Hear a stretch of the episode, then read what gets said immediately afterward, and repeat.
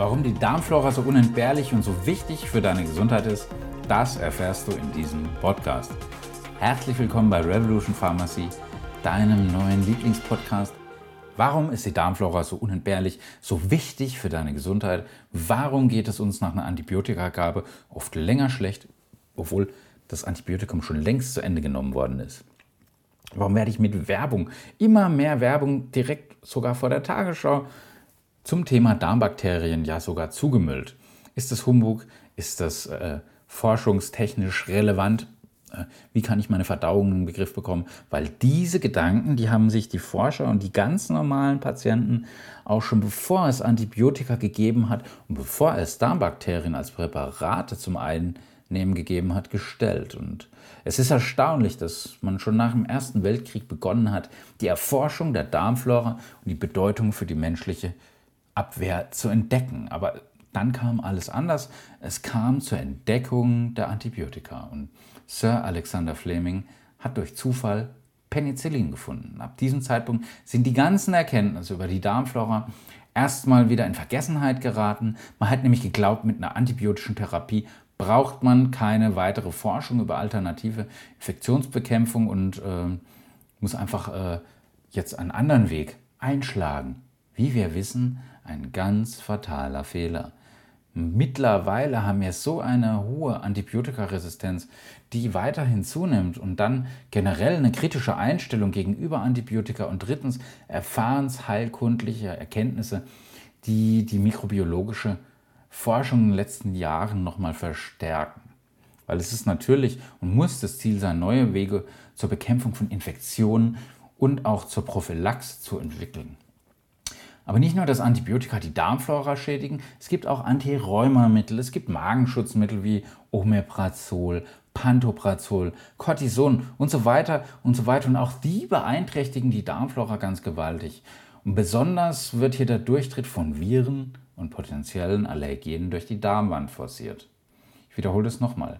Der Durchtritt von Viren und Allergenen durch die Darmwand. Wir haben jetzt Allergiesaison, wir haben leider auch die Zeiten von, vom Coronavirus. Also die Darmflora ist wirklich unermesslich wichtig. Und deswegen ist es kein Wunder auch, dass chronisch entzündliche Darmerkrankungen auf der einen Seite und Allergien auf der anderen Seite natürlich zunehmen.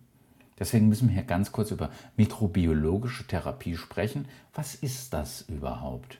Nun, unter einer mikrobiologischen Therapie verstehe ich die Wiederherstellung oder vielleicht einfach auch nur, wenn sie noch normal ist, die Einhaltung einer normalen Darmflora. Wie mache ich das? Mit Bakterienkulturen, und zwar physiologischen Bakterienkulturen, das heißt Bakterienkulturen, die der Körper kennt, und zwar in einem vorbereiteten Milieu. Das nennt man dann, der Fachmann nennt es Symbioselenkung und das ist positiv für dein Immunsystem. Weil diese Fakten sind viel zu lange, wirklich viel zu lange von der wissenschaftlichen Medizin ignoriert worden, wirklich ignoriert worden. Zum Glück ist das anders. Es gibt immer mehr Forschung, aber auch mehr Präparate, vielleicht sogar schon zu viel und auch mit Sicherheit schon zu viele Spezialisten. Aber es gibt immer mehr Studien über die Wirksamkeit von solchen physiologischen Darmbakterien, ganz besonders bei chronisch entzündlichen Darmerkrankungen, die mittlerweile eine Geißel der Menschheit sind. Und damit ist insbesondere Colitis ulcerosa und insbesondere Morbus Crohn gemeint. Weil man könnte äh, fast schon meinen, dass man sich hier bei Nestle oder den anderen Lebensmittelherstellern und Verkäufern bedanken sollte. Stichwort ja Kult und Functional Food und Actimal, also diese Zuckerplörre wo eigentlich nichts drin ist, außer Zucker und einem teuren Werbeetikett. Wer weiß, vielleicht würde tatsächlich die mikrobiologische Therapie in der klinischen Medizin weiterhin im Dornröschenschlaf bleiben. Nicht ganz ausgeschlossen. Wie eine gesunde Darmflora, eine intakte Darmflora aussieht, was die Ursachen einer Schädigung sind. Fünf Punkte. Punkt Nummer eins Ganz, ganz oft kommt es zu ernährungsbedingten Störungen. Ähm, einfach durch ein Übermaß an moderner Ernährung, weiß, viereckig und verpackt, also denaturierte Fette, Tiereiweiß, zu grobes Getreide, ähm, Obstmischungen, Konservierungsstoffe, also alles, was du fertig kaufst. Und es ist kein Wunder, dass es zu Nahrungsmittelallergien kommt und dann einfach dieses Übermaß äh, an Mono- und äh, Disacchariden, also Zucker und Einfachzucker, die ich zu mir nehme, ähm, tun ihr Übriges dazu. Punkt Nummer zwei, die therapiebedingten Störungen. Denk mal an eine Chemotherapie, denk mal an eine Strahlentherapie. Corticoide, Antibiotika, aber auch dann ganz vermeintlich harmlose Arzneimittel wie Protonenpumpenhämmer, Omeprazol oder Pantoprazol. Auch wenn das einige Damen jetzt nicht hören möchten, auch ähm, die Antibabypille, also Kontrazeptiva, können die Darmflora negativ beeinflussen. Dann in Anführungsstrichen Gifte von auswärts, also Toxine, Chemikalien, Pestizide wie Glyphosat, Schwermetalle, Strahlung, zu viel Strahlung, Stress. All das sind exogene Noxen, die wirken sich natürlich negativ auf deine Darmflora aus.